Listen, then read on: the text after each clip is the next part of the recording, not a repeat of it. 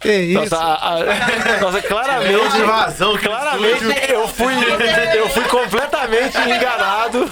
Tá rolando. Que era o entregador do Berito. Que isso? Eu Tá acreditei. rolando uma parada muito E eu mandei o Batata abrir a porta. Eu, eu fui, eu fui Alice. Ela tava procurando motoqueiro.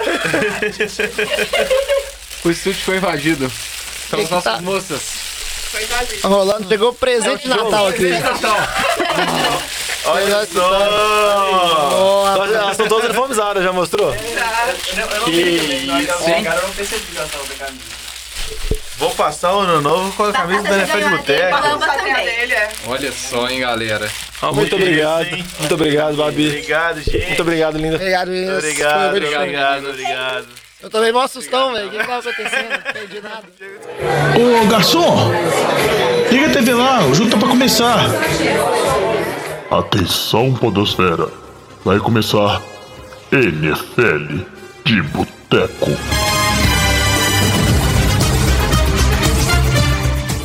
Bem-vindos a mais um NFL de Boteco, seu podcast preferido sobre futebol americano. Eu sou o Thiago de Mello, estamos aqui gravando em plena véspera de Natal pra vocês. Feliz Natal! Todo mundo, nossos ouvintes aí, já temos aqui comigo o Diogão Coelhão. Eu sabia que Você vai falar só isso o programa todo? é. Não, vou fazer um programa natalino. Mas eu quero desejar aos nossos ouvintes no início um feliz ano novo, porque vai que eles escutam com uma semana atrasado. Porque é complicado. Aí já vai ter gravação de programa no já. meio do ano. Não, mas eu, que ele pode escutar esse agora em 2020. O pessoal tá de férias, né? Temos também Alex Reis Fala aí, Juvenil. e Vitor Oliveira. Qual é, jovem, beleza? É isso aí. Estamos aqui gravando esse NFL de Boteco de Natal para falar dessa rodada, a rodada 16, que ela foi extremamente relevante do ponto de vista aí de playoffs. Muita coisa aconteceu, muitos cenários mudaram. Inclusive o Vitinho tá muito feliz aí com o time do Eagles, que assumiu a liderança da NFC duvidei, Leste. nunca. É isso aí. Fã de carteirinha, o Vitinho. Então vamos falar sobre tudo isso que aconteceu para preparar vocês, né, para como é que vai ser o cenário também da última rodada da NFL, que tá chegando com muita emoção, assim, tem muita coisa ainda aberta nessa corrida dos playoffs. Não só vaga, mas também questão de posicionamento, quem que pode ter bye, quem não, não vai ter bye. Então tá bem interessante. A gente segue também ali, firme e forte no, no Survivor, ainda tem ali, acho que são cinco ouvintes, né, junto com o Vitinho, então vamos ver. Pô, tem muita gente zerando, ano que vem nós vamos ter que diminuir a quantidade de vidas, não é possível, né? O Chalé vai morrer em duas semanas. Vou bater meu próprio recorde. Mas aí é, é o famoso cada um com seus problemas, né, Diogão? Ema, ema, ema. Exato. Dá um parabéns aqui internamente também pro Diogão, que o Diogão venceu a, a Liga de Fantasy que o Fantasy de Boteco fez com os nossos ouvintes ali. Honrar a dignidade da liga, né? Se um dos especialistas, vocês não estão vendo nomes, eu fiz aspas aqui. Perdesse ia ser meio vergonhoso. Aí eu tive que. De nada, tá, Diogão? Não, eu ganhei graças à defesa dos Colts. Um ótimo pique meu. É isso aí. Maravilha, Diogo. Parabéns. Quero saber se você falou lá no Fantasy de Boteco que era pro pessoal pegar a defesa dos Colts. Falamos, o pior que falamos. Foi maravilhoso A isso. gente falou e teve um cara que mandou pra gente a pergunta ainda se ele devia com a defesa dos, dos Saints ou dos Colts no Instagram. A gente respondeu. Defesa dos Colts. Embora a gente também falou pra ele ir com o Slayton, que fez zero ponto. Mas a defesa dos Colts fez 30, então você pegar uma média de 15, claramente compensou. Apesar que, ó, se você aí joga Fantasy, o Fantasy de Boteco ainda não acabou, vai sair o último episódio aí dos meninos falando, né, a respeito da temporada e como foi esse ano de Fantasy, então escuta lá também. E vamos seguir aqui com o NFL de Boteco. Só fala pra gente, Diogão, o que, que o pessoal pode fazer aí, se quiser seguir a gente, entrar em contato, se comunicar e acompanhar o NFL de Boteco nas redes sociais. A gente também pode mandar presente, né? Que tá no Natal, a gente sempre fica de bom grado. Você fala, ah, mas como que a gente manda presente? A gente pode passar o endereço, mas também atualmente tem muitos presentes eletrônicos vocês podem enviar, aqueles vouchers assim, de compras na Amazon, Uber e etc. Mas o jovem tá olhando um cara bravo pra mim, eu vou parar de falar besteira. Mas a- as redes sociais é sempre arroba NFL de Boteco, Boteco com U, que é o jeito certo de escrever. Pode ir lá no Instagram, Twitter, Facebook. Também pode mandar um e-mail pra gente no nfldeboteco.gmail.com. Eu só queria dizer que o Diogão tá em clima natalino mentiroso, porque o jovem não tava olhando pra ele bravo, ele não fez aspas. O Diogão tá só mentindo e iludindo os ouvintes. É, cara. Para de criar mentiras sobre a nossa live que não existe. Ah, nós vamos ter que pôr uma live aí pro Daqui a pessoal você ver. vai falar que eu sou o único dos vocês quatro que não tá de toquinha. Diogão, Sendo que a foto no Instagram claramente desmente isso. Diogão, nós vamos ter que fazer a live para as pessoas verem quem você realmente é. Entendeu? Que você tá enganando todo mundo. Então vamos seguir em frente com o programa aqui, porque tem muita coisa para ser falada. Ô Fábio Júnior, Todo mundo já chegou traz aquela aí? porçãozinha de batata frita e uma cerveja gelada pra nós. E vamos começar aqui falando então sobre a AFC e a situação do, dos playoffs. E aí a gente tem que começar falando da Seed 1, né? O time sensação do momento. Inclusive aí, menino MVP, Lamar Jackson, venceu mais um jogo esperado, 31 a 15, em cima do time do Cleveland Browns. E agora o time do, dos Ravens com essa condição assim tranquila, Seed 1 garantida, já deve até poupar todo mundo na última rodada, né? É, o Harbaugh, o treinador, falou que o Lamar Jackson não vai pro jogo, o Mark Ingram também que saiu machucado, esse já é dúvida que talvez possa ser uma lesão mais complicada, vai ser poupado. Outros veteranos, Earl Thomas, alguns jogadores de linha ofensiva também vão ser poupados. Por mais que o jogo na semana 17 é um jogo de rivalidade considerável, que o jogo contra Pittsburgh, e para Pittsburgh vai estar tá valendo classificação dos playoffs, acho que não faz muito sentido para Baltimore ir com o time. Baltimore, se olhar a temporada inteira, foi um dos times que teve menos lesão. Então, eu acho que faz sentido dar uma poupada nos elencos veteranos. O time vem jogando muito bem. Eu acho que não vai poupar todos os jogadores, mas principalmente o QB, a sensação que vai ser MVP. Outra atuação brilhante dele, mais de 100 jardas terrestres, mais de 3 TDs de passe, o líder da NFL em jardas, em TDs. Acho que não tem muito segredo não, Lamar Jackson vai, vai ser MVP e se, se alguém quiser chegar no Super Bowl pra, né, pela UFC vai ter que vencer Baltimore em Baltimore. É, e vamos considerar né, que perder para Pittsburgh não é um cenário tão ruim dentro do, dos possíveis wildcards que a gente vai falar aí, né? O time de Pittsburgh é bem ruim, então ele passando para frente aí, feliz de quem né, pegar esse time horroroso. Outra, outra situação, vamos dizer assim, que tá mais ou menos tranquila, né? Não é 100% garantida essa City 2 aí. Mas o time de New England fez o, o dever de casa ali. É um jogo que a gente comentou para todo mundo ficar de olho, porque tinha a situação do Buffalo Bills ali também. Mas dentro do Gisele Stadium, o, o Patriots fez valer né, o, o seu domínio, 24 a 17 em cima do time de Buffalo, que mais uma vez, pelo menos, fez um jogo, vamos dizer assim, um jogo aberto, né? Um jogo mais parelho com esse time dos, do, dos Patriots, mostrando que a equipe, apesar dos problemas, ela é uma força dentro dessa divisão. É, a equipe de Buffalo demonstrou ao longo da temporada inteira que. Acho que principalmente depois da, da substituição com o Singletary, acho que deu uma melhorada boa no ataque. O John Brown jogou muito bem a temporada inteira. Mas a gente tem que olhar pro lado dos Patriots aí, que pela, vamos falar assim, pela primeira vez nas últimas semanas, o ataque demonstrou bons números. O jogo terrestre funcionou muito bem com o Sonny Michel, com o Buckhead foram muito bem. Aí o play action funcionou muito bem com o Julian Edelman, então o Brady teve uma atuação é, um pouco melhor também. Então, assim, dá uma esperança pro torcedor de, dos Patriots, que já estava um pouco descrente com esse ataque, que o time tem condições de novo de chegar no Super Bowl, fazer um jogo parelho com, com Baltimore, chegar até lá, com Chiefs, é, num, num Divisional Round. É, então, assim, foi um, um, jogo bem positivo para o ataque dos Patriots contra uma excelente defesa, que é a defesa de Buffalo. É, o Patriots com a vitória garantiu a divisão, que estava em aberto. O Buffalo tinha a possibilidade ainda se vencesse os dois o Patriots perdesse. E o Patriots, para manter a seed 2 e manter a bye, ele precisa vencer a última rodada, que joga contra Miami em casa. Isso provavelmente vai acontecer. Aí só lembrando, é a 11 primeira vez seguida que o Patriots ganha a divisão, um recorde impressionante. Nesses anos também, praticamente quase todos os anos ele teve a bye. É muito raro a situação do Patriots jogando fora de casa nos playoffs. Mas acho que o principal ponto mesmo é o que o Vitinho comentou, que essa foi uma das atuações mais seguras dos Patriots.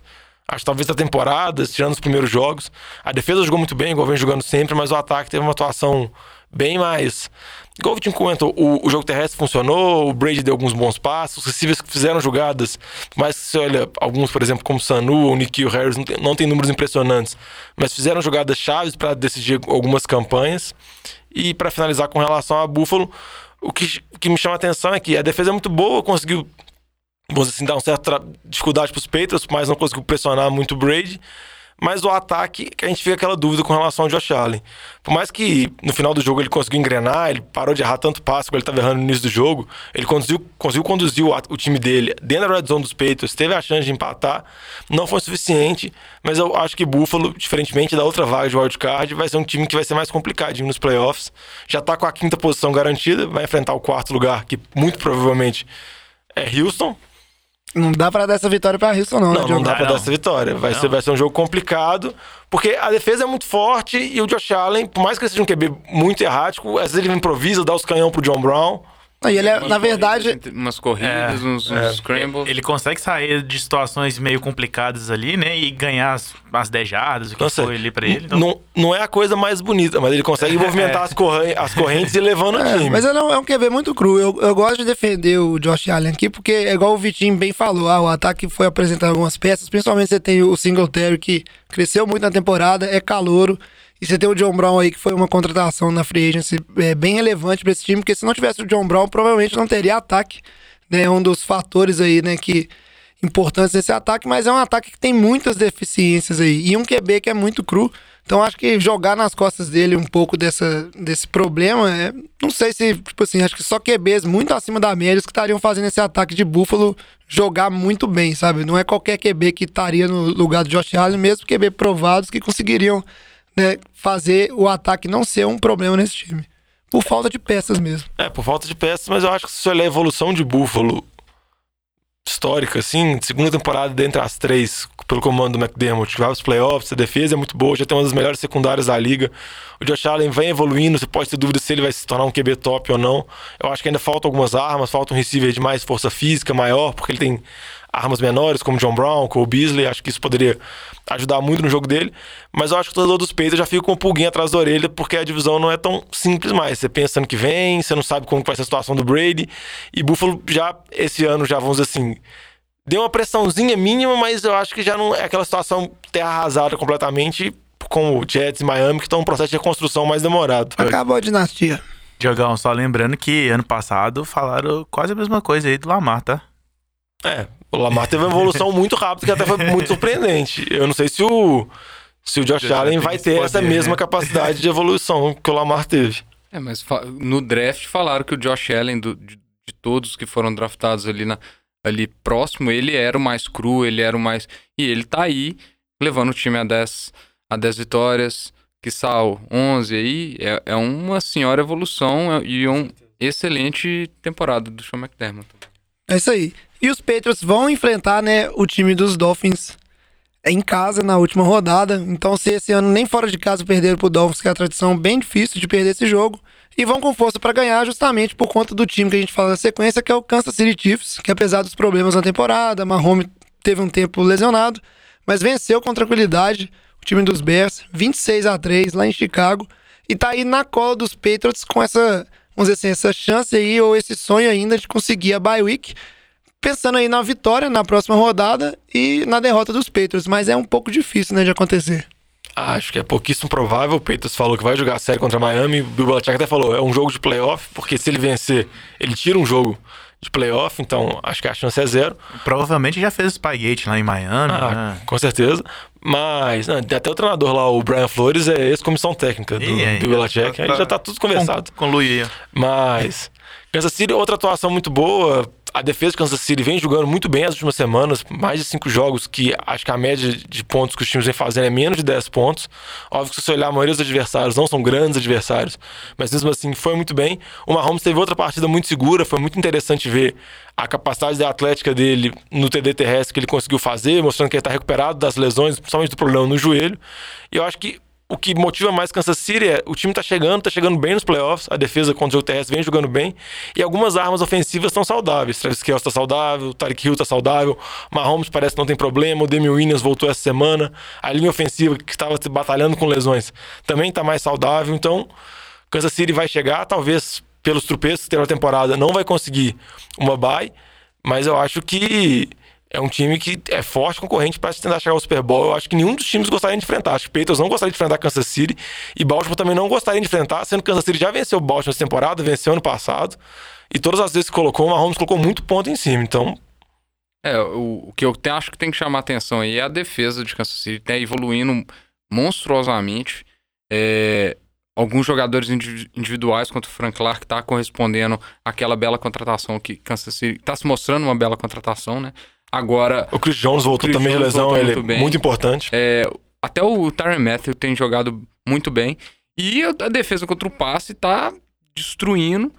O time tem segurado os últimos cinco jogos a, a menos de 10 pontos sofridos. Tudo bem que foram contra-ataques, vão falar assim, um pouco questionáveis, mas um deles Trubi- foi o Trubi fez Patriots. nada. Em, em É, Foxborough. em Foxborough. é. Então, assim, é, é um time que vai colocar muito medo nos playoffs mesmo, igual o Diogão falou. E é um, cenário que a gente até pode projetar, com o Patriots vencendo Miami, Kansas City vencendo o jogo. Kansas City vai pegar um time de wildcard que é o mais fraco, eu não vejo Kansas City tropeçando nesse time, então um jogo bem provável de a gente ver nos playoffs é Patriots e Kansas City jogando em, em Boston, jogando na Nova Inglaterra, que foi um, um jogo que foi ano passado, que foi decisivo para quem foi pro Super Bowl, que o Patriots venceu praticamente porque ganhou toss na prorrogação e marchou a campanha e fez o TD. O Patrick Mahomes e o Andy Reid vão ter novamente outra chance, só que agora a gente tem dúvidas com relação ao ataque de, dos Patriots e a defesa de Kansas City parece estar melhor. Então eu acho que se fosse para apostar hoje, mesmo o jogo sendo em Foxborough, eu tenderia a apostar mais em Kansas City. Embora, se Titans passar, Kansas City vai tremer as bases. Ah, mas não tem o Mariota pra dar o passe e pegar o TD. é, o, é, o, é, o, ponto fraco de Kansas City nos playoffs, é o QB que recebe TDs e dele passa mesmo, TDs. Dele mesmo. É isso aí. E realmente é uma situação possível, como o Vitinho bem falou, essa questão do, dos Chiefs pegarem os Titans aí, né, já na rodada de wildcard. E os Titans estão, vamos dizer assim, nessa busca por wildcard, muito por causa do time de Houston, que ganhou na rodada passada do time do, de Tennessee e nessa rodada garantiu aí a, a Seed 4 e a divisão com a vitória em cima do time dos Buccaneers, 23 a 20. Né, o time de Houston, quando a gente vira e fala, reclama do time, fala que o time só passou, que eles vão lá e ganham duas na sequência. Mas eles tentaram, eles tentaram passar o que aconteceu é. viu? Eles se e a, gente, e a gente teve, vai falar um pouquinho mais pra frente no programa, a derrota dos Titans num jogão contra o Saints aí. E isso garantiu, então, a, a divisão, né, a AFC Sul pro time dos Texans e a Seed 4 aí, né? Não tem como movimentar dessa posição, mas o Não. time de Houston indo pros playoffs. Eles ainda têm como movimentar, caso Kansas City perca e eles vençam na última rodada, porque eles têm um desempate, porque eles venceram Kansas City. Mas eu acho que é pouquíssimo provável que Kansas City vai fazer um jogo, vai jogar em casa contra os Chargers. Tem a expectativa de vencer, caso o Patriots perda, perca. Então, pelas declarações que estão vindo da comissão técnica de Houston, parece que vários jogadores vão ser poupados contra Tennessee, porque eles sabem que a, a possibilidade de Kansas City perder. Então, por mais que tenha uma chance matemática, o time provavelmente vai ser mantido no Seed 4. Igual a gente comentou antes no programa, vai enfrentar a Buffalo. Esse jogo contra o Tampa Bay que eu brinquei que eles quase entregaram foi porque o primeiro passe do Winston no jogo foi um pick six. O segundo passe dele foi incompleto, o terceiro passe dele foi um pick six que foi anulado por falta. Acho que o James teve quatro interceptações, teve fumble também dos running backs de Tampa Bay. Foi um jogo que a defesa de Houston conseguiu jogar bem, mas o ataque não conseguiu produzir muita coisa. O DeAndre Hopkins não conseguiu tão bem, o Deshaun Watson não conseguiu utilizar todas as armas dele.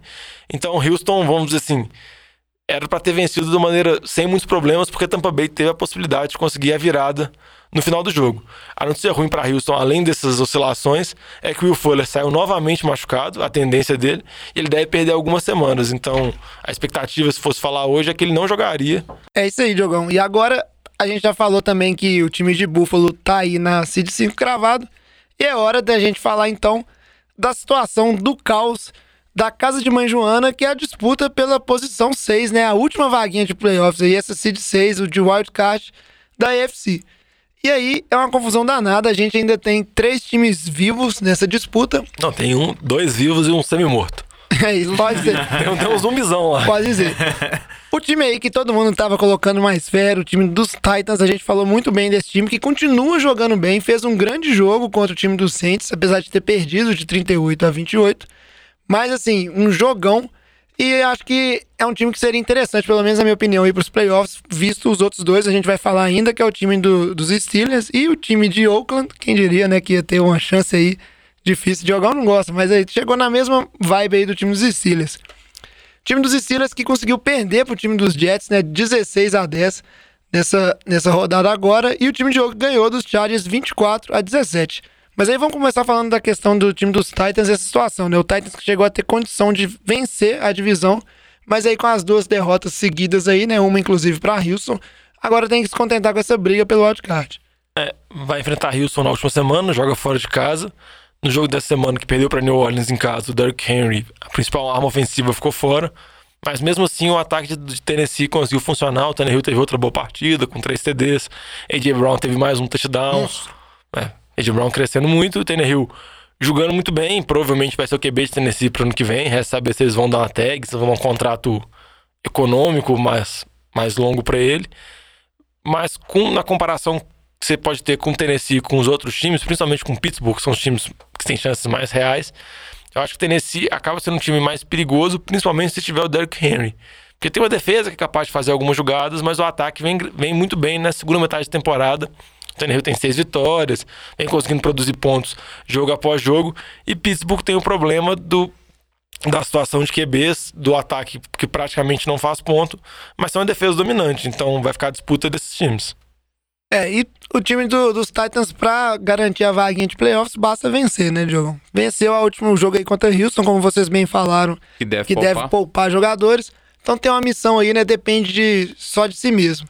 E o time dos Steelers, pra conseguir essa vaga aí, ele tem que fazer o quê? Me explica aí, só para os ouvintes também ficarem por dentro do que, que pode acontecer nessa última rodada.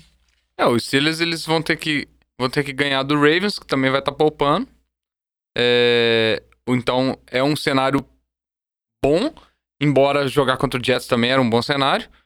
É, e tem que torcer pela derrota de, de Tennessee contra Houston, o que está se tornando improvável pelo que o Diogo falou. É isso aí. E aí, pra falar, vamos dizer assim, do, do último derradeiro, não sei se vocês querem acrescentar mais alguma coisa falando dessas só equipes. da relação de Pittsburgh, só pra falar que o jogo. O Pittsburgh começou com o Duck Rodgers como QB, ele sofreu duas interceptações, ele foi pro banco, entrou o Mason Rudolph. O Mason Rudolph até conseguiu conduzir uma campanha longa, fez um TD, mas ainda tava com muitos problemas, o ataque não engrenava tanto, mas ele saiu machucado. É dúvida pro próximo jogo da próxima semana, o Duck Rodgers voltou. Aí teve a expectativa daquela história de Cinderela, do cara sair, o cara voltar e conseguir, con- conseguir conduzir o time à vitória. Nada, não deu. Até conseguiu levar o time, jogou a bola no final lá da endzone duas vezes pra ver se conseguiu alguma coisa, mas não conseguiu. E agora fica nessa expectativa. Igual eu comentei antes, a defesa é muito forte. O TJ Watt teve outra partida muito boa, forçou um fumble. Se provavelmente ele não fazer a jogada que ele fez, Pittsburgh ia fazer três pontos no jogo, porque teve uma posição de campo muito favorável. Ele é candidato a jogador de defesa do ano, mas o ataque do time é um ataque esfacelado. O Juju voltou, mas ainda não é o mesmo. O James Conner saiu machucado mais uma vez. Então, por mais que vai enfrentar Baltimore poupando boa parte dos jogadores, a gente pode também falar que Pittsburgh poupa o ataque de Pittsburgh é como se fosse um ataque no time da NFL com vários jogadores poupados, porque o número de desfalques que tem e a falta de talento por, cau- por causa das mudanças e tudo, acho que complica bastante, mas tem essa defesa. E falar também que o Big Ben, a cada jogo que passa, mais parece o Matt Patricia. não, ele tá igualzinho. velho. Eu, eu- eu- eu tenho muitas dúvidas agora se ele vai voltar a jogar NFL, não pelo cotovelo dele, mas pela forma física dele. Eu também, eu concordo com o Diogão, ele tá bem gordinho. É E ele aí. falou que só vai fazer a barba quando ele voltar a jogar. É isso aí, tá de, a barba dele tá violenta já. tá de férias do Big Ben, deixa ele curtir o. Não, não pode, jovem. Ele tá igual o Matt Patricia. Falta só um lápisinho na orelha. Deixa ele curtir as férias dele, Jogão. É time igual o Steelers aí, que tá bem desfalcado, como o Jogão falou. Eu não torço a favor de ir pros playoffs, que é muito problema. Mentira, você não agora, quer dar o braço a torcer quando eu falei que eles poderiam brigar pros playoffs. não, agora eu quero que você me explique, então, ou seu Vitinho me expliquem como é que o time de Oakland, depois de. Achei que a última grande feito de Oakland na temporada seria passar vergonha e perder o último jogo em casa. Mas agora, depois dessa vitória em cima dos Chargers 24 a 17, eles chegam com uma probabilidade aí de se classificarem, mas dependendo de uma combinação assim de resultados muito grande pra isso acontecer. Bom, bom, é difícil explicar. É, o Oakland tem que tempo. ganhar a partida, a partida que, que vai ter contra Denver. É, em Denver. É, Mas dá pra ganhar. dá pra ganhar. Pittsburgh precisa perder, obviamente, do Ravens. Tennessee precisa perder do Houston. Então aí já se torna duas coisas um tanto quanto improváveis, considerando que os dois times vão estar poupando. Mas elas são além- possíveis. São possíveis, são possíveis. Eu concordo com o Diogão. E além disso, aí que vem a parte que ninguém consegue entender. Indianápolis precisa ganhar de Jacksonville. Essa eu confio. Por que, que isso tem que acontecer? Bom, se Indianápolis ganha e Tennessee perde, os dois empatam dentro da divisão. E Indianápolis ficaria melhor que, que Tennessee. Então, a disputa ficaria um empate triplo entre Oakland com 8-8, Ten- Indianápolis com 8-8 Tennessee. e Steelers com 8-8. Tennessee já s- ficaria com Pra 8-8, menos. mas fora da briga porque perderia da divi- no Ok. critério de divisão interno contra o Colts. Porque- Primeiro você faz o desempate Ok. interno Dentro da divisão. divisão. Aí a gente tem que olhar que Oakland jogou contra Colts na temporada e ganhou. Então o Oakland tem o critério de desempate so- sobre Colts. E na hora que a gente analisa Oakland e Steelers, o Oakland tem o calendário mais forte, ou seja, ele jogou contra times que têm mais vitórias do que o do que Steelers, até porque o Steelers jogou du- duas vezes contra os Bengals. É, então, o Oakland teria o critério de desempate sobre os Steelers. Então, nesse cenário, ficariam quatro times 8-8. É, o Tennessee perderia de Colts, Oakland ganha de Colts pelo, é, pelo confronto direto e ganha dos Steelers pelo, pela força de calendário. Então, Oakland classificaria É, com e- 8-8 e seria uma das piores classificações da história. Ou seja, vai dar certo. Não, e. Não, só, pra complementar, falta uma coisa que o Vitinho falou: que, que algum de quatro times também vençam pra complementar essa força de calendário, mas dentre tipo, esses quatro times tem New England. New England. É. Ah, é, um É time muito ver. avulso. Mas o que chama atenção é. Acho que eu não- lembro agora as probabilidades certinho, mas antes dessa rodada, o Oakland tinha uma possibilidade de 1 de 200, 1 de 300 de classificar os playoffs. Agora tá pra 1 pra 20, 1 pra 12. Reduziu bastante porque nessa semana aconteceram 5, 6 resultados que eram necessários. O Pittsburgh perder, Tennessee perder, Oakland ganhar e mais outros. outros Colts ganhar dos Panthers. Colts ganhar dos Panthers, porque todo tem que levar em consideração, igual o Vitinho comentou, essa força de calendário, que leva em consideração o aproveitamento dos times que você já venceu. Então, acaba influenciando o desempenho desses times na temporada. Então já aconteceu essa série de fatores. O Oakland ainda tem essa chance matemática ínfima. Eu acho que o Oakland nem jogou com essa expectativa, mas agora deixou sonhar. Deixou sonhar. Estão deixando a gente sonhar, Diogão. Vai chegar lá e vai tomar uma cacetada de Kansas City. Agora eu torço pro Steelers passar porque eu não quero que o Kansas City trema contra o Titans. É, isso é uma verdade, né? Porque tem histórico, tem histórico. Então, só pra resumir aqui a situação da UFC, antes da gente passar pra NFC, a situação que tá se desenhando assim, mais provável. A gente já tem o time dos Ravens com a seed 1 garantida. O time dos Patriots, muito provavelmente, vão ter a seed 2 porque enfrentam Miami. Poderiam perder pra Kansas City, mas é essa seed 2, mas é bem difícil. E aí devemos ter um confronto de wildcard entre Kansas City ou Tennessee, que o Vitinho morre de medo, né? Que aí seria horrível. Ou Pittsburgh, depende de qual desses dois times ganhar aí, né? E um outro perder. Ou- E teremos ter o, duelo aí. Você esqueceu de o Oakland. Oakland, é o Oakland, né? Se acontecesse tudo que o Vitinho falou, o Oakland. E aí um duelo que já é quase certo é o duelo entre Houston Texans e Buffalo Bills, que tem tudo pra ser um jogo bem interessante. Então vamos agora falar da NFC, que é o outro lado dos playoffs. Esse assunto é bom, hein? Merece mais uma cerveja. Enquanto lá na AFC as seeds estão um pouco mais definidas, né? Principalmente a questão da bye. Na NFC está muito aberto. Tem, a gente tem aí três times que estão com 12 vitórias. No caso aí seria o 49ers, o Saints e Green Bay.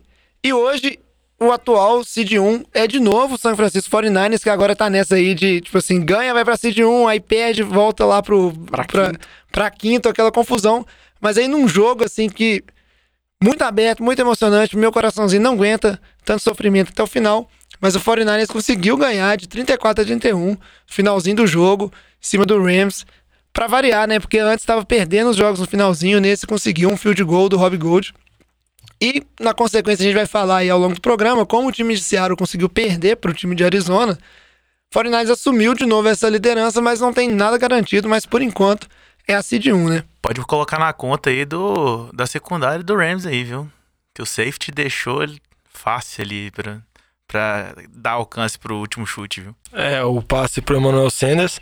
Mas o jogo me chamou a atenção porque o ataque do São Francisco não começou bem, o Garoppolo começou muito errático, teve interceptações, e o ataque do Rams começou muito bem, o Goff acertando os passes, mas com o desenrolar do jogo, o São Francisco cons- conseguiu se acertando no jogo, o, o, o Garoppolo conseguiu utilizar as armas dele melhor, o jogo terrestre começou a funcionar, o Kiro foi muito importante na campanha que fez a virada inicial e depois, o, como o Chalé comentou, esse erro na secundária do Rams, que o Ramsey ficou até discutindo com o safety depois se era para ele ter marcado, se ele, se ele deixou passar para o safety pegar, que era uma situação, uma terceira longa, o Garoppolo com pressão, caindo para trás, acertou um passe longo que praticamente definiu o jogo e São Francisco mantendo a tendência, né, jovem? A- todos os jogos anteriores, todos muito apertados, todos definidos com Field goal no field final. goal no final ou a jogada para TD no final, mas agora pelo menos venceu, né? É, Diogão, esse finalzinho tá me deixando preocupado, principalmente é, o time vem sofrendo com lesões, mas tá me deixando pre- preocupado principalmente o, o desempenho da defesa, como é que ele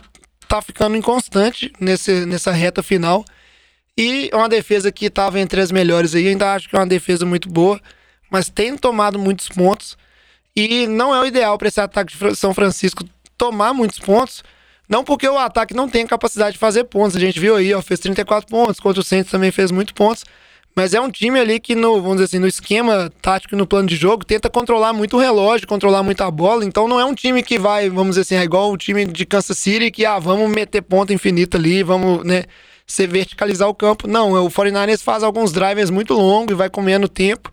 Então precisa da defesa segurar para conseguir abrir essa margem aí e aí ganhar no controle de jogo. Não dá pra você tentar controlar o jogo se sua defesa toda hora toma ponto, que você fica toda hora apertado de novo. Então isso me preocupa bastante, porque os duelos de playoffs aí vão ser duríssimos, né? A gente vê os times que estão passando, não tem jogo fácil, e isso é um problema mesmo, essa defesa 49ers que tem deixado de ser dominante nessa reta final aí, por lesões e eu acredito que por outros motivos também. É, mas acho que é muito importante para essa defesa, principalmente quando você comentou com relação à lesão, é o se o time vai precisar vencer esse ato na última semana para até a bye ter uma semana de descanso, jogar sempre em casa, tirar um pouco dessa pressão, porque são Francisco desses times é o time que mais pode oscilar, o time pode muito bem jogar todos os jogos em casa nos playoffs, tendo a bye, como ele pode muito bem cair para a quinta posição, já ter que jogar na rodada de wildcard contra provavelmente Filadélfia. Que perder pro Igor. então eu, eu, Só o tempo tirar. eu acho que é um time que vem convivendo com lesões a temporada inteira, conseguiu ir bem. A importância da baia é essa. O time com muitas lesões, muito baqueado, eu acho que jogar em casa, além de você ter o tempo para se recuperar, você vai também ter a segurança de jogar em casa, tirar um pouco da pressão da defesa. A gente sabe do potencial desse ataque, o tanto que o, o Shanahan consegue criar jogadas, consegue criar situações favoráveis, o tanto que o Kiro é dominante na liga. Mas eu concordo com você, a linha defensiva começou voando a temporada, já não, não é a mesma, muito por problema de lesão e uma semaninha a mais de descanso ia ser muito importante. Ah, e agora, né, o próximo jogo aí, que é o jogo contra o Seattle Seahawks, como o Vitinho bem falou, né, ele vale pro São Francisco ou ser a seed 1 ou virar a, a seed 5, então já seria o primeiro jogo de playoffs dessa equipe aí. Tô muito ansioso, inclusive. Outro time que a gente tem que falar na sequência é o time do New Orleans Saints. Venceu o time dos Titans, esse jogo que a gente comentou também, que para ficar de olho, tinha tudo para ser um jogão e foi muito interessante, muito legal o jogo, né? O Diogão já comentou lá em cima na derrota dos Titans um pouquinho desse jogo, mas a gente falou bastante da questão dos Titans, mas a gente precisa falar da questão dos Saints. Né? Apesar dessa vitória, Diogão, o Saints não tá mais né, na, com a seed 2 garantida, né? Ele chegou a ser seed 1, agora caiu por conta da vitória de Green Bay. Ele é o terceiro colocado. Disso. Então, teoria, tá indo aí para a rodada de wildcard. Tem como reverter isso, dependendo dos resultados da última jogada aí, da última rodada, mas tá numa situação um pouco mais complicada, vamos falar assim, na questão de ir para seed 2.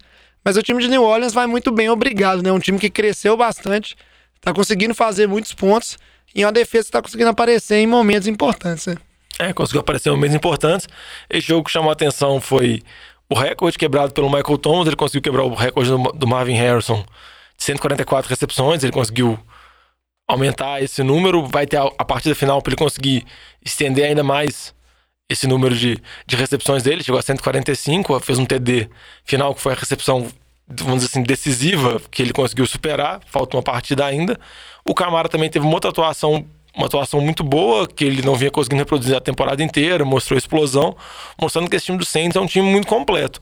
Acaba que pela força dos adversários e por alguns tropeços que eles tiveram no calendário, eles agora não têm mais a situação da bye, que acaba complicando um pouco a situação, porque, como você comentou, jovem, eles estão em terceiro e eles vão precisar, eles vão depender muito, de falar mais no final do bloco, que Seattle ganhe de São Francisco para eles conseguirem uma bye, porque é pouco provável que eles vão passar Green Bay. Mas eu acho que é um time muito forte, é um time que mostrou nessa temporada que não tem essa dependência tão grande de jogar em casa, porque antes era uma marca característica do time comandado pelo Sean Payton. O time geralmente era muito forte em casa e fora de casa convivia com problemas. Nessa temporada, acho que o time vai terminar com a campanha de sete vitórias, uma derrota só fora de casa. Então, é um time que, por mais que vai ter que realizar jogos fora de casa nos playoffs, eu acho que é um dos fortes candidatos para o Super Bowl da NFC. É isso aí. E agora, para falar do time que tá na Seed 2, e aí era um confronto direto, assim, né? Valendo até questões de divisão, mas o Green Bay Packers mostrou a sua força, mesmo jogando fora de casa, contra o time do Minnesota Vikings, e ganhou de 23 a 10. E apesar de ser um placar magro, o Vitinho pode falar pra gente aí que foi um domínio muito grande do time dos Packers, que vieram oscilando, e o time dos Vikings que vinha numa boa crescente mostrou que talvez ele não tenha o necessário aí, né, para tomar essa divisão do time de Green Bay.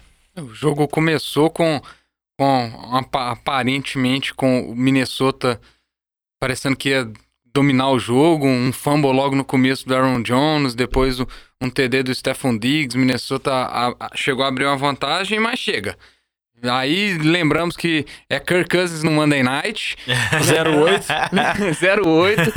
A, gente, a linha ofensiva de Minnesota foi uma tragédia. O Zadarius Smith deitou e rolou. Três sacks e meio, né, Diogão? Três sacks e meio, fumble forçado, tackle for loss. Vários tackles for loss. Foi um, um, um massacre. O ataque de Minnesota não conseguiu produzir nada por meios terrestres, o que foi uma surpresa, porque a defesa de, de Green Bay, teoricamente, é o ponto é o ponto frágil dessa defesa. Então foi... A defesa de Green Bay dominou muito. O Kirk Cousins não fez nada, o ataque terrestre não fez nada. A, a ausência do Dalvin Cook e do Alexander Madison pode ter feito uma diferença boa, mas eu acho que o principal problema foi a linha ofensiva. É, O Adam Thielen voltando de lesão Thielen não voltou fez e não nada. fez absolutamente nada. Igual na também. partida anterior, Anterior. claramente não tá em. Não tá em sincronismo, não tá em melhor das suas formas físicas. É, e acabou que isso aí culmina na garantia que- é, de Green Bay aí nessa briga, porque se perdesse se complicaria bastante. É, e o grande nome desse ataque aí tá virando Aaron Jones. O Aaron Rodgers, na minha opinião, ainda tá deixando um pouco, deixando um pouco a desejar. Não tá tendo, sendo aquele grande Aaron Rodgers que a gente, que a gente viu. O Aaron Jones chegou na marca absurda aí de 19 TDs na temporada. É, e tá carregando muito piano ne- desse ataque de, de Green Bay aí. Que, eu assim, Green Bay tava deixando muitas dúvidas. Ah, será que esse time todo, essas, esses, essas vitórias não muito convincentes, essa vitória pra mim contra um adversário de divisão, num, numa, num cenário de playoffs muito decisivo, fora de casa, com uma defesa tão dominante, eu acho que ma- manda um recado um pouco diferente aí para pro que se espera de Green Bay nos playoffs, eu acho. Eu acho que manda um recado, mas o ponto ainda que eu tenho um pouco de dúvida é que eu não vi uma, uma atuação de Green Bay a temporada inteira que eu acho que eu posso falar que é, tipo, irretocável. Essas eu acho que ainda tem um ponto, principalmente com relação ao ataque. O Vitinho comentou o fumble que o Aaron Jones sofreu, o Aaron Rodgers foi interceptado também no primeiro tempo, o Davanta Adams também teve um fumble forçado, o time teve três desperdícios de bola, o ataque conseguiu produzir algumas jardas, mas entregava a bola, chegava na, na, na red zone, chutou dois field goals. Então eu fico um pouco com dúvida com relação a isso, embora a atuação da defesa foi muito dominante. Foi nível a atuação da defesa que vinha tendo no início da temporada, igual teve na partida de estreia contra Chicago, que dominou completamente o jogo. Mas meu, meu pulguinho atrás da orelha contra o Green Bay é isso. Eu não vi uma partida ainda que a defesa foi muito bem e o ataque foi muito bem. Nesse jogo a defesa foi realmente muito bem, o ataque foi regular. Então, dessas dúvidas, porque se você for jogar no jogo dos playoffs e você tiver no seu primeiro tempo três perdidos de bola, dependendo da sua atuação da sua defesa, se ela não estiver totalmente dominante, o seu jogo vai embora. Então acho que fica essa dúvida. Green Bay ainda tem o sonho de conseguir a primeira seed nos playoffs, caso São Francisco não vença na última semana. Green Bay deve vencer, tem um adversário relativamente mais tranquilo. E Minnesota com os problemas que o Vitinho comentou. A, a lesão no- no- dos running backs, principalmente do Alvin Cook, e os problemas na linha ofensiva fizeram o time ter um ataque praticamente, vamos dizer assim, muito fraco. E Kirk Cousins gera de novos questionamentos com relação ao prime time. Não, com e é relação... um, isso pro playoffs é um problema maior ainda, Porque que playoffs é só prime, prime time, time. então tem Mas pelo menos o retrospecto horrível dele na segunda, playoff não tem jogo na segunda. Então, pelo menos tira essa etapa, porque o aproveitamento dele em prime time, se eu não me engano, é tipo 7 para 19, é tipo menos 50%, mas ele tem vitórias. O aproveitamento dele na segunda, no Monday Night, é tipo realmente muito horrível. Mas Minnesota tá fixo, vai ser a seed 6 dos playoffs, vai jogar fora de casa. Aí não tinha uma expectativa, se tivesse ganhado de Green Bay, Green Bay tropeçasse na última semana, o time poderia buscar a divisão, mas não vai acontecer. E eu acho que fica mais a preocupação de conseguir recuperar o Dalvin Cook para esses jogos, que é muito importante, e o time acertar a linha ofensiva, porque se tiver uma atuação desse nível tão ruim, o time Mas não tem eu- chance nenhuma. Eu não critico o Kirk Cousins, não, porque eu também tenho dificuldade de trabalhar segunda-feira. Mas segunda noite. Não, Pior segunda ainda, é pior ainda. Mas então fica a situação, já sabemos que Minnesota é o Seed 6, Green Bay segue firme aí na Seed 2. E aí, falar de um outro jogo importante, que foi a derrota do Seattle Seahawks pro time do Arizona Cardinals em casa. Né? Uma derrota inesperada. Eu mesmo não esperava que o Seattle ia perder essa rodada. Já estava contando com as chances do 49ers de voltar para Seed 1 só na última rodada, que é o confronto direto. E isso mexeu com a tabela pelo lado de todo mundo, que o Seahawks, apesar de estar nessa situação aí, é um time ainda de 11 vitórias, então né, tá longe de ser um time de wildcard, pelo desempenho que tem.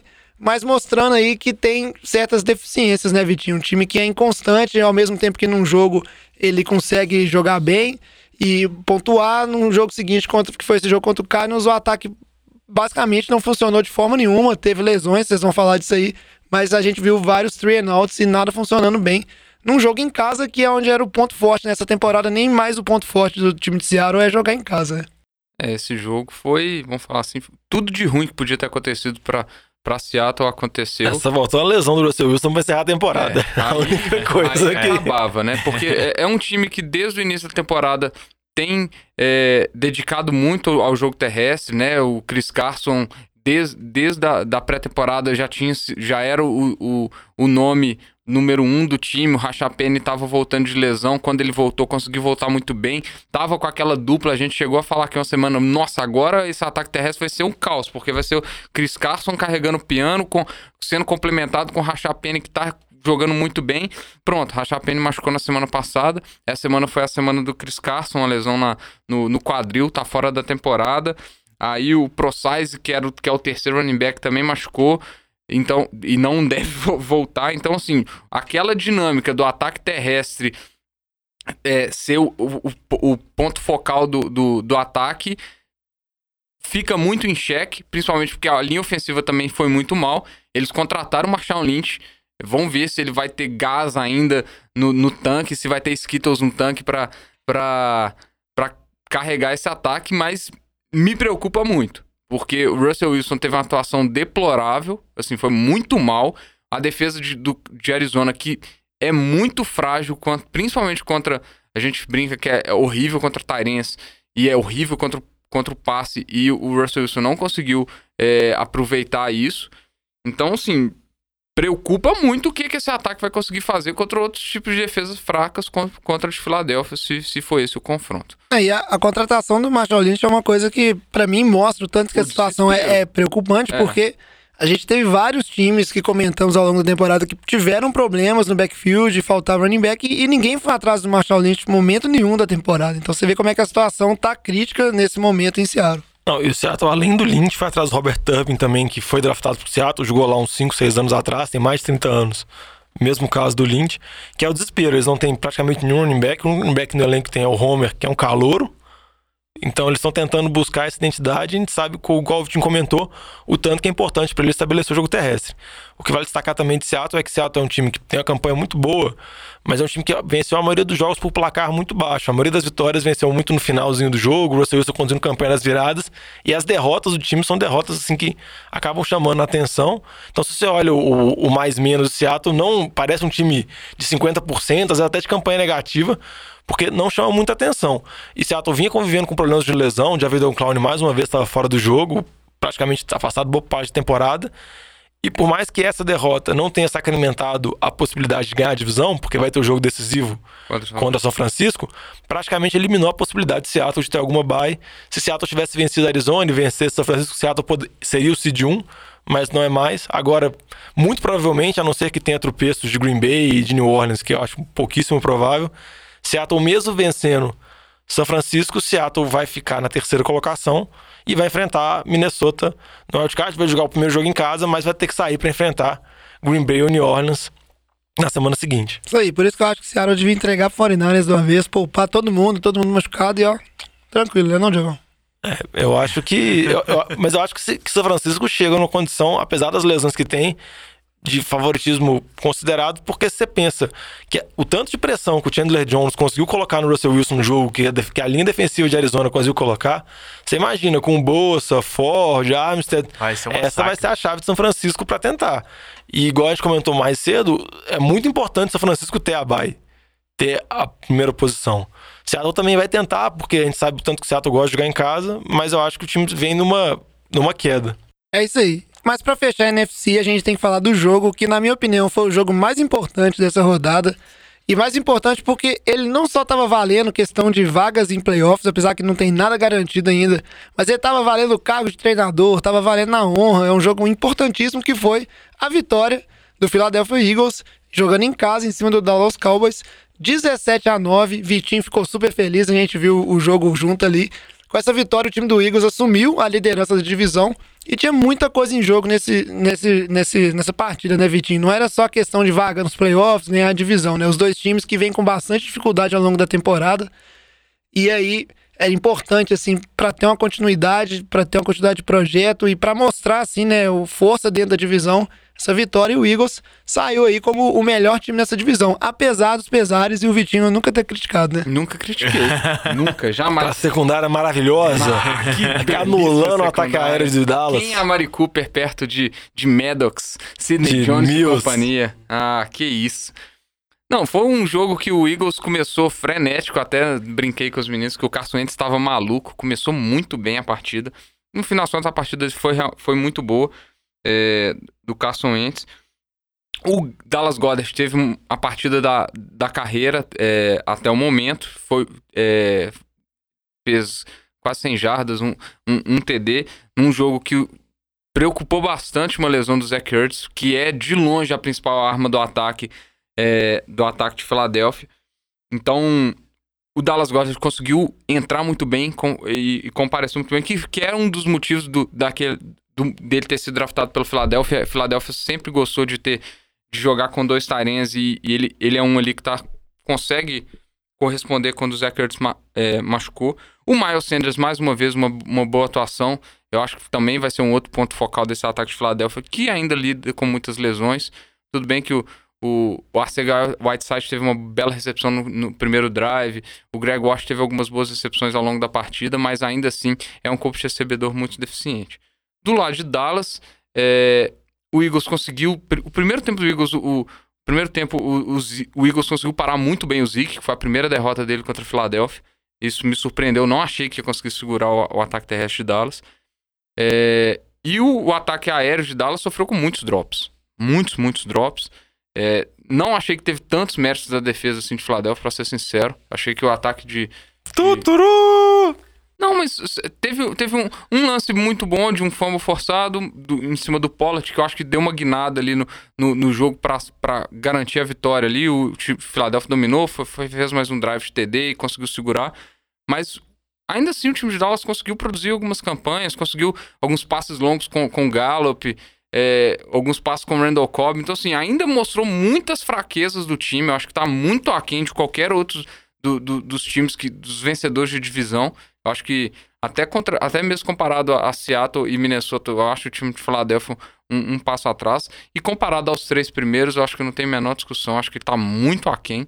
E vai ir como, é, como underdog para esse playoff, se é que vai, porque ainda precisa de ganhar do, do Giants. É, porque se perde do Giants e Dallas ganha, da, da, Dallas é, Dallas passa, né? Então, assim, ainda não tá decidido essa, esse Vocês quarto com medo do Daniel Jones, velho. Não. Ah, Daniel Jones meteu 38 pontos contra com o Barkley, velho. Não, o Barkley e... tava maluco, filho. Não, e, e, vale lembrar que teve Philadelphia Giants há duas semanas atrás e, foi... e em Philadelphia foi difícil. Foi teve difícil. que virar a campanha na prorrogação Exatamente. contra o Eli. Mas, quando o Philadelphia, com relação ao corpo de recebedores, saiu a notícia essa semana que o Deshaun Jackson tem uma expectativa de voltar para os playoffs, seria voltar para a rodada divisional, não seria pro wildcard, mas eu acho que dá uma esperança. É, é, algum corpo, pelo menos rápido, que pode. Dá uma dinâmica muito diferente no ataque. É, primeiro você tem que ter a esperança de passar da rodada é, de wildcard. Tem que vencer. Você tem, você, primeiro você tem que vencer o Giants, depois você tem que tentar vencer a rodada de wildcard, mas o Deshaun Jackson pode ser muito importante. Outra coisa também que eu acho que vale a pena falar é que eu acho que a vitória mais importante do Carson Wentz na carreira dele. Porque por mais que o Philadelphia já venceu o Super Bowl sobre o comando do Ents, acho que foi o jogo mais decisivo. O Ents estava fora naquela época, tinha machucado por do Nick Foles. No final da temporada passada também teve fora. Eu acho que o Philadelphia tinha uma pressão muito grande. E, igual o Vitinho falou, vários desfalques, estava muito nas costas do Ents mesmo, de ter que utilizar as armas que ele tem. Eu acho que o Philadelphia chega numa situação melhor que estava algumas semanas atrás. Descobriu alguns jogadores, como por exemplo o Craig Ward, o Dallas Goddard está sendo mais utilizado. O Miles Sanders também está sendo melhor utilizado nas últimas semanas, então o time está tendo mais armas, não no início da temporada, que o elenco era bem mais robusto, mas pelo meandro, pela metade da temporada que pareceu um deserto de, de possibilidades. E, e, com relação a Dallas, fica os questionamentos de sempre, com relação à comissão técnica, com relação ao Jason Garrett, algumas situações de gerenciamento de jogo, alguma, por exemplo, uma quarta para um que ele chutou o punch, depois ele tentou logo depois uma quarta para nove, uma quarta para seis. Então você vê que ele está completamente perdido. O próprio time mesmo falta confiança dos jogadores, você vê que, se não me engano, uma terceira para poucas jardas, o Zeke estava fora do campo, eles tentaram correr com o Pollard. Algumas situações decisivas, a Mari Cooper também estava fora do campo, então você não sabe se são decisões técnicas, se os jogadores estão balhados, se algum problema de comunicação, se os jogadores mesmo já não estão se entregando tanto. Eu acho que Dallas é, vai é um time que muito provavelmente vai ter uma reestruturação completa da comissão técnica, porque se você comparar os elencos atuais saudáveis que estão jogando de Dallas e de Philadelphia, acho que não tem muita comparação. Dallas tem muito mais talento e não está conseguindo chegar nem um pouco perto desse talento que tem. É, Diogão, e eu acho que não só a comissão técnica, né, isso aí acho que já é praticamente garantido que o Garrett não, não vai estar como head coach desse time na temporada que vem. Mas aí é aquele fato que você tem vindo um novo head coach, um novo uma equipe, então às vezes até alguns jogadores aí, porque o Garrett construiu isso ao, ao longo dos anos, né, tá muito tempo à frente desse time. Alguns jogadores aí podem ser peças aí que essa nova comissão prefira tentar movimentar para ter mais piques e tentar reconstruir isso aí. Lógico que tudo vai depender do aval do senhor Jerry Jones, que ele é desses donos de time que gosta de dar pitaco e colocar o dedo nas decisões. É, teve uma coisa que me chamou a atenção nesse jogo, foi o tanto que, que o, o pass rush dos dois times foi pouco efetivo no jogo. E eu acho que é uma coisa que vai fazer. Se, seja qual o time for para os playoffs, eu acho que vai fazer muita diferença se não conseguir pressionar os QBs que estão que indo. Então, assim, o Wentz acho que. Acho que ele nem chegou a ser sacado, o Deck Prescott não foi sacado. Então, assim, foi muito pouco, pouco, pouca pressão, muito tempo para dar passe e ainda assim uma produção tão baixa no, no, placar. Assim, eu achei que isso ficou muito aquém no jogo. É isso aí. E mostrou bastante a, a força do Eagles, né? Que concretizando essa vitória contra o Giants aí, vai terminar 9-7 a temporada. Eu acho que, considerando os pesares e todas as lesões, isso mostra um, um time ainda que tem uma estrutura e uma organização ali que né, consegue vencer na adversidade. Só para resumir aqui, então, igual a gente fez na NFC, a situação de playoffs da NFC. É mais confuso quem pode ser seed 1, seed 2, mas a gente já tem aí praticamente todo mundo garantido, tirando o Eagles, que tem que só vencer, mas depende só dele, então não tem né, essa questão muito. O Cowboys tem uma chance, mas depende do time do Eagles perder. Hoje seria 49ers e Green Bay aí com a bye week, seed 1 e 2 respectivamente, seguido por Saints, Seahawks, aí tem ali o, o Eagles e o Vikings. Só que aí Pode. É, eu acho que a situação mais fácil de explicar é o seguinte: é levando em consideração o jogo de São Francisco e Seattle. Se São Francisco ganhar, o time fica classificado dessa forma que o Jorge falou. São Francisco primeiro e Green Bay, os dois times com bye. Seattle fica New Orleans em terceiro, Philadelphia em quarto, Seattle em quinto, Minnesota em sexto. Então você teria o confronto repetindo New Orleans e Minnesota, Philadelphia e Seattle. Caso Seattle vença São Francisco, aí o cenário muda um pouco. Green Bay é o primeiro, New Orleans é o segundo, Seattle fica em terceiro, Philadelphia permanece em quarto. Aí quinto ficaria São Francisco e sexto Minnesota. Aí você teria Seattle contra Minnesota e Filadélfia contra São Francisco. Óbvio que tem outros cenários, dependendo de New Orleans isso. perder, Green Bay perder, mas isso aí Contando que ninguém tropece. E provável que não.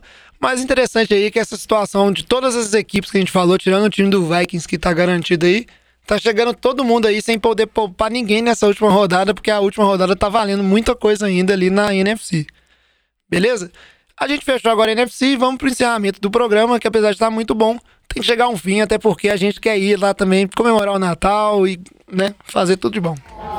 Ô galera, nós estamos fechando a cozinha, vocês vão querer mais alguma coisa? Só para não deixar de fora aqui, já que a gente tá num esquema mais focado em playoffs e sem speed round, falar aqui que o time do Atlanta ganhou do time do Jaguars, apesar de ser um, um, jogo aí, né, 24 a 12, mas um jogo irrelevante e provavelmente de head coaches que não vão estar tá aí na temporada que vem. O Julio Jones foi o primeiro o jogador a chegar na marca de 12 mil jardas recebidos com menos jogos, tá? Então ele tem com 125 jogos ele chegou na marca. Foi a única coisa interessante desse jogo. e, e, o Jaguar já começou as movimentações, o Tom Kaufman, que era o diretor de operações lá, que era acima do general manager, já saiu. Agora resta saber se o, o Caldwell e o Marone, que são GM e treinador, vão sofrer mudanças também para a próxima temporada. Isso aí. O time do Colts passou por cima do time do, dos Panthers 38 a 6, né? Um, um jogo que também agora tem relevância o jogo dos Colts naquele esquema lá do Oakland classificar, mas ninguém tava muito de olho. Destaque aí, né, pro Christian McCaffrey que apesar de não ser o MVP, muito difícil um running back ser MVP na temporada, provou tanto que ele tem potencial para, né, ser um jogador diferencial nesse time do Panthers que vai sofrer muitas mudanças no ano que vem também. E um destaque aí pro, pro time do Colts que dois TDzinhos de retorno. É difícil ver TD de retorno hoje em dia na NFL, né? Foi a primeira vez dois TDs de punch. jogador. E, o Hines não era utilizado para retornar, foi tipo situação de final de temporada. E com relação a Carolina, além da estreia do Will Greer Calouro, que foi mal, Carolina está sem treinador, entrevistou nessa semana o Mike McCarthy, ex-treinador de Green Bay, é uma das possibilidades para assumir o time para a próxima temporada. Muito bem, Diogão. Tivemos também o duelo entre Miami Dolphins e Cincinnati Bengals, 38 a 35. Quem diria Jogaço. que sairia tantos pontos? Mas aí o fato importante disso aí é entender que o Bengals já tem o pick 1, vamos ver como é que eles vão fazer isso aí, né? Tão garantido. E eu acho que o jogo, não sei se vocês têm mais alguma coisa pra acrescentar, que é aquele jogo, tipo assim, que tudo pode acontecer, é, uma, é um pouco do aquele oba-oba de fim de temporada das equipes ruins aí, tentando ainda provar e mostrar alguma coisa. Mas a gente vê que tanto o Bengals quanto o Dolphins são times que provavelmente ano que vem vão ter caras completamente diferentes do que eles têm nesse ano. Dois, duas be- dois belíssimos candidatos a próximo time do Diogão. É isso provável. Mas, É, é isso que a gente tem pra esse jogo. como você comentou, Jovem, Cincinnati é o pick 1, o mais especulado é o Joe Burrow, favorito a ganhar o Heisman, que- Ganhou. ganhou o Heisman, que, QB, mas nunca sabe o que Cincinnati vai fazer, né? Vai que Cincinnati faz algum seleção aleatória de draft. E com relação ao jogo, Cincinnati estava perdendo por 16 pontos, faltando menos de 30 segundos. Cincinnati conseguiu fazer um TD, fez a conversão de dois pontos, chutou um sidekick, recuperou a bola, fez outro TD, fez outra conversão de dois pontos. Aí todo mundo falava: Nossa, será que o Andy Dalton tentando fazer uma campanha vitoriosa para fazer. Vamos dizer assim, ele punir Cincinnati por ter mandado ele pro banco, fazer o time ganhar alguns jogos e perder a primeira posição dos draft? Não. Chegou no final, o Cincinnati perdendo a prorrogação para Miami. E Miami, vale destacar que daquele time horrível, daquele ataque medonho que a gente via, o Fitzpatrick conseguiu fazer muita coisa nesse final de temporada junto com o Davanta Parker. E mostrou pelo menos o Brian Flores que é uma boa aposta de treinador pro ano que vem. Cara, eu acho que o Fitzpatrick, ele, ele. Quando não tá valendo nada, ele tipo joga no modo full louco. E aí ele, ele maluco sempre, dele, ele sempre joga no modo full louco. é tipo o Winston. É isso aí. Tivemos também a vitória dos Giants em cima do time dos Redskins. Né? Jogo dentro de divisão, outro jogo com muitos pontos, por isso que eu falo, time ruim, no final é oba-oba, ninguém tá ligando pra nada e vamos tentar a jogada e tal. 41 a 35, Daniel Jones aí com aquela performance pra fazer o torcedor dos Giants ficar naquela dúvida marota, né? Meu Deus do céu, acredito, não acredito. Acredito não sei com o Barkley, velho. E tivemos aí o, o Haskins também saindo com lesão, mas vai ter toda a off-season pra descansar e se recuperar, não é nada preocupante. Ah, O, Só queria falar que teve um momento do jogo que o, que o Barkley tinha quatro carregadas pra 100 jardas, um TD, uma recepção de 50 jardas, um TD, tá? Só, só isso aí, pra você ver. É, um Como jogo- foi o começo do jogo, cara. o, o Eden Peterson fez mais um TD no jogo, ele conseguiu estender o recorde dele, que ele vinha buscando a temporada inteira. Com relação ao Daniel Jones, o que chama atenção é que ele tem partidas muito boas, igual, por exemplo, essa partida contra o Washington, a partida contra Tampa, que ele conseguiu produzir muitos pontos, mas também tem partidas muito ruins, então tem oscilações assim que não dá pra você ter certeza nenhuma sobre ele. Mas igual você comentou, jovem, esses dois times, com os dois cabeças calouros, vão sofrer muitas mudanças pro ano que vem. O Washington já tá sem treinador, o Giants muito provavelmente vai ter uma mudança no treinador também, então resta saber como que vai ser o desenvolvimento dos dois QBs. É isso aí. Esse time ruim vira final de temporada é igual o jogo de college. E pra fechar o- os jogos aqui, falar da vitória de Denver 27 a 17 jogando em casa. Essa vitória que foi muito importante porque garantiu mais uma rodada pro Vitinho aí no Survival. então vai dar um, mais um pitaquinho ali pra conseguir ver se ele zera o Survival aí, né? Chega no final da temporada, vivo ainda. Basta alguma coisa que vocês querem comentar desse jogo? Acho que não, né? O importante foi só isso mesmo. Não, só pra falar que Detroit, que no início da temporada tá fazendo uma graça, acho que tá agora com a terceira pior campanha da NFL, vai ter uns picks mais lá em cima do draft, mostrando que esse time, assim, caiu ridiculamente e você não tem mais nenhuma certeza. Por mais que o Stafford lesionou, ficou fora boa parte desse final de temporada, a defesa muito ruim, você não vê nenhuma perspectiva de melhora do Patricia. Então, não Ué, sei. Matt Patrícia é outro que, ó, deve ser Não, o Big Ben vai cortado. assumir como head coach. Ele é a cara do Patricia. Quem gostaria, né? É seis meia dúvida. É isso aí. Mas isso que o Diogão falou é bem interessante, porque Detroit, a gente no início, eu lembro lá, bem no início da temporada, a gente chegou a falar que a NFC Norte era uma das divisões mais fortes, porque tanto Detroit, Chicago, Green Bay e Vikings estavam bem e tinham chance de playoffs, né? Quem diria? Tamo aí, né, pra assumir o erro. E pra falar agora, é, os jogos que a gente recomenda, a gente já falou, né, ao longo do programa aí, né, ficar de olho entre São Francisco jogando lá em Seattle, que tá valendo muita coisa, É o Sunday Night. Ficar de olho no jogo do Eagles contra os Giants aí, porque além de ser interessante, os jogos do- os últimos jogos do Eagles estão sendo bem legais de assistir, assim, bem emocionantes até o final, né, com muita troca de liderança. Vale também essa vaga direta. E aí ficar de olho nos dois duelos aí entre Baltimore e Pittsburgh, Houston e Tennessee, que devem ser os jogos dos times reservas ali pelo lado né, de, de Ravens e Texans, mas que valem aí também essa, essa última vaga de wildcard aí, né, pro, pro jogo do. pra, pra divisão, né, conferência da AFC. O resto pode ter um tropeço ou não que mude alguma coisa, mas não é tão esperado, né? Acontecer alguma surpresa. É, com certeza. Esses jogos são jogos mais relevantes. O, o jogo de São Francisco e Seattle é o jogo de domingo à noite. E o, a maioria dos outros jogos importantes jogos domingo à tarde. No domingo, do, na parte do primeiro horário, você tem jogo de New England lutando pela bye, Kansas City também correndo atrás, mas nada muito que vai fazer nenhuma mudança, algo do tipo. Acho É. que esses são os principais jogos. Ah, O fato é que, última rodada, todos os jogos são no mesmo horário, tirando o jogo entre Seattle e São Francisco, que. Não, são três horários. isso, são três horários. no Todos domingo, isso, desculpa. Todos os jogos são no domingo, né? Todos os jogos que têm Organizar- o mesmo objetivo, mesma disputa, são no mesmo horário. Organizados de maneira que um time não possa saber né, se vai ter um- uma diferença ou não, se ele pode entregar o jogo ou não, se tem chance ou não. O jogo 49ers com Seattle foi movido aí pro Sunday Night por ser um jogo que tem tudo pra ser bom ou ser interessante, né? Mas aí vale escolher, e é óbvio que entre escolher jogos, você não vai escolher querer saber se o Patriots vai ganhar do Dolphins, né? Porque vamos combinar. Isso aí é bem. Interessante seria só saber se o Miami estivesse ganhando. Pois é, isso é bem óbvio de acontecer. Então é isso aí, todo mundo de olho. Último domingão de temporada regular de NFL aí, ó. Bom pra galera depois dessa ressacada de Natal aí, comer bastante, comemorar bastante com a família com os amigos. Parar aquele domingão ali, ó, tirar aqueles restos de comida de Natal da geladeira e ficar por conta só de ver NFL o dia inteiro. E pra encerrar o programa, falta o quê? Só o último palpite de Survivor do Vitinho. Aquela decisão derradeira pra tentar garantir a temporada. E vamos ver, né? Sempre tem chance de uma surpresa. Você vai de quem, Vitinho? Eu só queria deixar, falar aqui que eu acho que o Survival tinha que ser igual o Fantasy, acabar na 16 rodada pra gente acabar por cima. Porque as opções estão horríveis.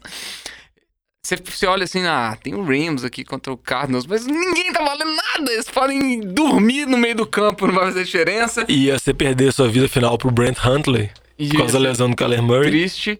Então eu vou de Tennessee Titans, porque é quem tá brigando aí, jogando contra um time que, que pode ser que poupe, que é o Texans, deve poupar, né? Então eu vou de Tennessee Titans, que vai estar na briga aí. O problema é fazer a aposta na terça-feira de manhã, sendo que provavelmente mais na quinta, sexta, vai ter notícias mais oficializadas sobre jogadores que não vão pro jogo. Mas a gente confia. A gente confia. É isso aí, o, o sistema aqui é desse jeito.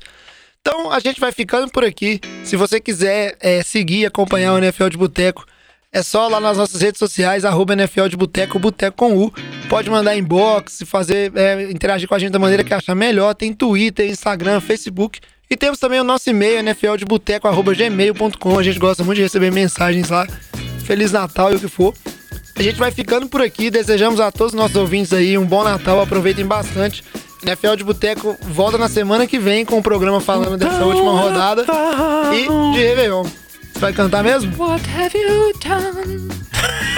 Meu Deus. Isso aí. Achei que essa é a versão do Zezé de Camargo e Luciano. E o ano novo também? É. Eu, eu pensei que o Vitinho ia puxar essa, né? Mas o Vitinho, ele é mais. Ele é gringo, né? Ele tem o. Dele É isso aí. Feliz Natal pra todo mundo. A gente fica por aqui. Traz a saideira, fecha a conta, passa a régua e até semana que vem. Valeu! Falou, Feliz Natal. Oh, oh.